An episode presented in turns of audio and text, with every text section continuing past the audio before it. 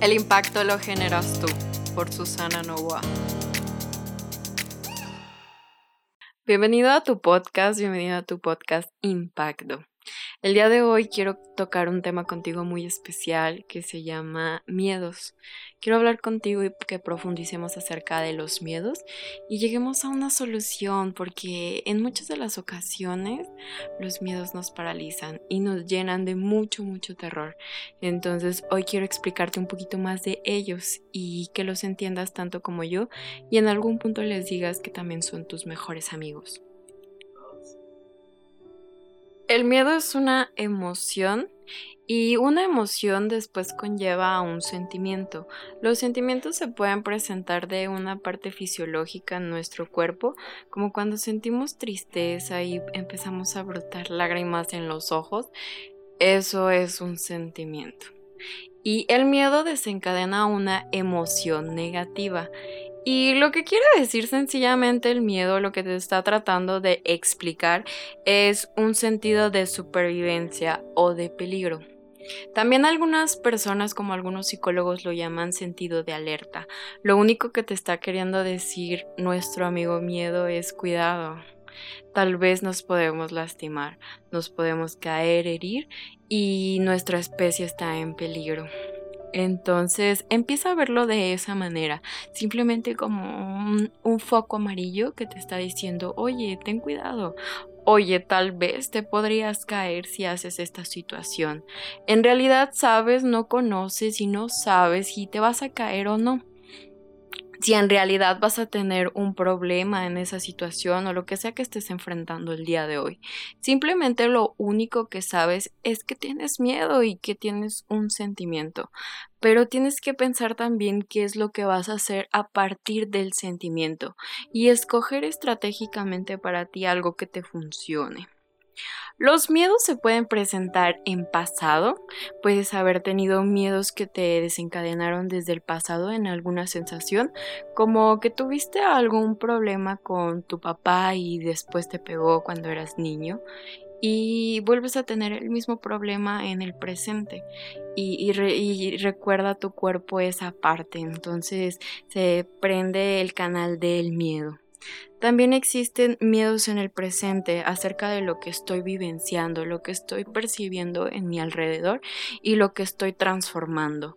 Ahí puede entrar algún miedo de, de tu mismo presente, como a lo mejor el miedo a fracasar en, en actividades de tu trabajo, en actividades de la escuela, lo que sea que estés viviendo en el día de hoy. Y viene algo que me encanta, me fascina, que son los miedos del futuro. Porque esos miedos lo único que te dicen es como, oye, relájate porque no sabemos qué pueda pasar, no sabemos qué es lo que, lo, lo que haya más allá después. Entonces es un miedo irreal, es algo que no existe, algo que no es tangible, algo que hoy por hoy todavía no está en tu vida. Entonces se desencadena en un papel del futuro, en algo que todavía no es y todavía no puede pasar. Pero hoy quiero que recuerdes que lo que hagas hoy, lo que hagas el día de hoy es lo que va a marcar tu futuro. Entonces lo que decidas el día de hoy es lo importante. La matriz del miedo viene de distintas variables, pueden ser de experiencias en tu pasado que se desencadenaron en tu presente, puede ser de distintas ocasiones que tuviste miedo y lo recordaste, o miedos o fobias muy sencillas o tal vez tú lo podrías catalogar como dificultades, como tenerle miedo a la oscuridad, miedo al clima, miedo a, fracasar, miedos emocionales, miedos fisiológicos, distintos tipos de miedos existen. Y sea cual sea que estés pasando hoy en tu proceso con el miedo, es algo que debes de abrazar, porque muchas de las, de las personas solemos evadir cuando tenemos miedo. Y hablo por mí, hablo por mí, en algún punto también evadí teniendo miedo y también me paralizaba, ¿sabes? Recuerdo la primera vez que vencí un miedo muy fuerte, fue hace como tres años y en esta época de mi vida yo estaba tomando un curso psicológico y moría de miedo, moría de miedo. Y recuerdo que nos dejaron vencer unas actividades y no las hice por mucho miedo. Me paralicé tanto que me quedé en mi cama, apagué mi teléfono para que no me marcaran y yo estaba evadiendo con dormir. Mi sensación era, tengo miedo, me duermo y empiezo a evadir con este sentimiento. Gracias a una persona que quiero mucho, eh, pude vencer este miedo. Llegó a mi casa, me tocó y me sacó de mi casa y fui hice lo que tenía que hacer como mi responsabilidad, que yo quería hacerlo y que en algún punto me moría de miedo. Eh, en esta ocasión creo que fue importante para mí porque gracias a él yo tuve un desbloqueo mental acerca del miedo. En lugar de ver al miedo como algo paralizante, algo que me paralizaba, empecé a verlo como algo que me impulsa. Entonces desde esa vez mi perspectiva cambió y algo de lo que hoy por hoy tengo es que si me da mucho miedo a algo, sé que estoy en buen camino porque sé que mis sueños son muy grandes y alcanzo cosas muy fuertes. Entonces el miedo me sirve para eso. También una parte que me encanta mencionar es que el ego es el que tiene el miedo. La parte de ti que, que quieres como poner en riesgo, que piensa que lo vas a poner en riesgo allá en el mundo fuera, es el que en realidad tiene miedo, porque tu ser es algo muy bonito, tu ser es todo lo que tú naciste, todos tus dones, todo, todo lo que tú eres y esa parte tan hermosa que tienes, en realidad no es la que tiene miedo, sino que el ego es el que tiene el miedo. Algo de lo que también desencadena el miedo y es algo que a veces me, me, preocupa y me preocupa en el sentido de que una persona no puede ser consciente en algunas ocasiones porque se mete mucho en su trabajo, en sus actividades y en lo que sea que hace y no tenemos como el sentido en la cultura mexicana de analizar las cosas, analizar cómo nos sentimos, qué es lo que nos genera la emoción, por qué lo sentimos, si esto ya lo hemos sentido antes y si ya hemos hecho algo al respecto de esto. Y, y es el autosabotaje. El autosabotaje es una parte que se desencadena del miedo, de cuando tengo una baja autoestima y inconscientemente me pongo el pie para que no logre todo lo que yo quiero en la vida. Y es algo difícil hablar de este tema porque no nos detenemos y te lo digo por mí también. No, yo no me detenía antes a pensar si me estaba autosaboteando, como cuando hacía dieta y estaba como muy emocionada al principio y estaba como de, sí, sí, sí, vamos, vamos, vamos. Y de repente, pum, no sé, se me, se me paraba un pay en alguna fiesta o algo y decía, ay, no pasa nada. Ahí es algo del autosabotaje. Y cuando tú aprendes tu valor, cuando cuando tú aprendes lo que tú vales y el sentido de tu merecimiento, es cuando en realidad vas y vas por las metas y no te andas justificando por la vida, sino que vas y accionas algo de lo que también conlleva mucho y es algo como un trasfondo muy fuerte del autosabotaje es que podría ser un enojo con tus padres. En algún punto, si lo quieres ver así cuando eres niño, te, tu niño interno no sabe, no, es como muy consciente de esta parte y él solamente está vivenciando cosas y, los guarda en, en tu cerebrito. Entonces, una parte del miedo es y del autosabotaje es castigar a tus padres en un sentido en el que tú no quieres este avanzar o algo porque fueron malos contigo y como fueron malos contigo no quieres que ellos tampoco disfruten de tu éxito. Es algo medio loco, pero en realidad a veces si lo pones a pensar y lo analizas, es mucho, mucho razón. O también cuando los niños son muy complacientes, demasiado complacientes en la infancia, se crea una baja autoestima porque no lo dejas trabajar y no lo dejas que vaya solo por sus cosas, por sus metas, por sus sueños, sino que siempre está dependiendo de, de ti como padre si tú eres en esta situación. Entonces, no lo dejas vivir y no lo dejas tampoco crecer y que tenga sus luchas, porque en realidad las va a tener, las va a tener ahorita y las va a tener cuando tenga 40 años. Simplemente tienes que dejarlo vivir y que cada quien viva sus experiencias. Si alguna persona se tiene que caer mil veces para aprender algo, se va a caer mil veces y no porque tú le pongas una almohadita quiere decir que no va a aprender esto, al contrario, creo que en algún punto si no aprendes la lección se te vuelve a repetir hasta que llega y llega y llega otra vez.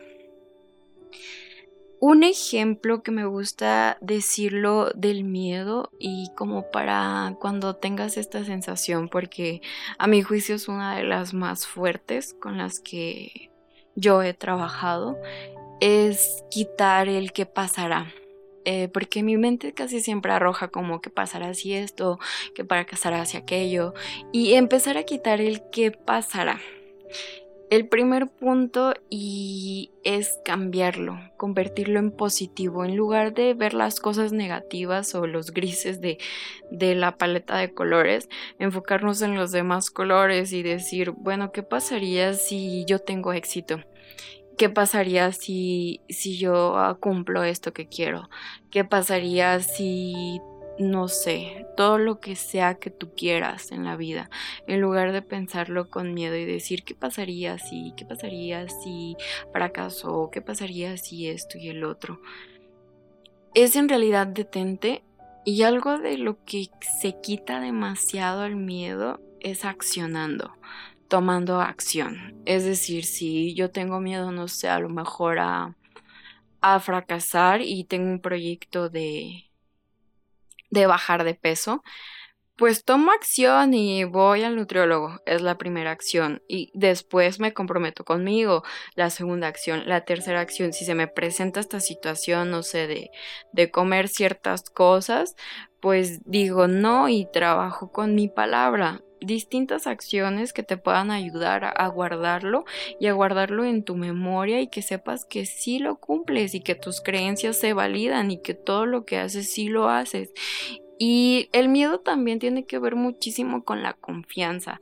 Si tú confías en ti, confías en lo que vas a hacer y confías en que te va a salir súper bien y que todo lo que hagas es algo que sí o sí te va a salir, en realidad estás trabajando con tu autoconfianza y estás creciendo tu nivel de, de conciencia. Entonces es importante empezar también a trabajar con esta sensación de lo logré, me felicito, ok, y seguir seguir, trabajando con eso, para que puedas ir haciendo un crecimiento personal, que es a lo mejor lo que buscas, pasarte de un punto A a un punto B. También es muy importante trabajar con varios sentidos en algún punto. Hay unas cosas que me encanta tomar, que es hacer como el juego del triángulo. El juego del triángulo se divide en tres, personas. En uno puede ser de que juntes a tus amigos que tenga como estas características o dos tú puedes ser la misma persona nada más poniéndote en el papel para que alcances a ver todos los escenarios posibles. Una de las personas que va a estar en el juego del triángulo va a ser el el consejero del diablo. El consejero del diablo funciona para ver todo lo negativo que hay en el posible situación que vas a tomar o decisión que tú vayas a tomar. Entonces, literal, es de que te sientas y empieces a hablar o a escribir acerca de todo lo negativo que puede pasar, todas las cosas que, que dijeras, si hago esto, me puede pasar esto, si, si genero esta situación, pasa lo otro, todo, todo, todo, absolutamente todo lo negativo, todos los puntos a trabajar que tienes que hacer de ti. Después, la segunda persona que va a estar en el otro triángulo es el, es el soñador, la persona que tiene todos los sueños y que todas las metas y dice yo quiero llegar a esto y quiero ser esto y me gustaría esto y empieza a lanzar todos los sueños esa persona es la que siempre debes de estar cultivando, porque es la que te va a dar la motivación para que tú vayas por las cosas día a día, para que tú vayas y te levantes y a lo mejor un día te sientas cansado y recuerdes por lo que estás luchando, por lo que quieres. La última persona del triángulo es el estructurador. La persona del estructurador es algo muy importante, porque si tú no tienes una estructura, un, cronograma, una agenda o lo que sea que quieras hacer y darle como una organización a lo que sea de tu proyecto, de tus sueños, de tus metas, no vas a aterrizarlo, simplemente va a estar ahí, va a estar la parte positiva, va a estar la parte negativa, vamos hablando y dialogando del tema, pero el que decide es el estructurador. Entonces es importante para que veas todos los canales y todos los posibles escenarios que tiene esa situación que te genera miedo, que te causa incertidumbre y un sentido de alerta. Entonces empieza a analizar en qué partes de tu vida tienes miedo, ¿Y qué es lo que te causa el miedo? ¿Por qué tienes miedo? ¿Hacia dónde va el miedo? Y una vez que lo encuentres y lo indagues y vayas profundo, lo abraces, le digas, vente para acá, miedo, que tú y yo vamos a salir juntos de esto, porque tú y yo somos uno mismo. Entonces, una vez que generes todo eso y le pongas acción y intención, Créeme que el miedo va a dejar de ser tu peor enemigo y se convertirá en tu mejor amigo.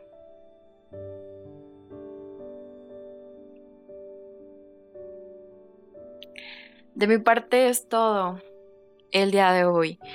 Espero tengas un excelente día y recuerda, anota tus miedos. Ve profundo contigo, no te vendas. Si necesitas a alguien que te apoye, búscalo y cuando lo encuentres, empieza a trabajar con ellos. Nos vemos.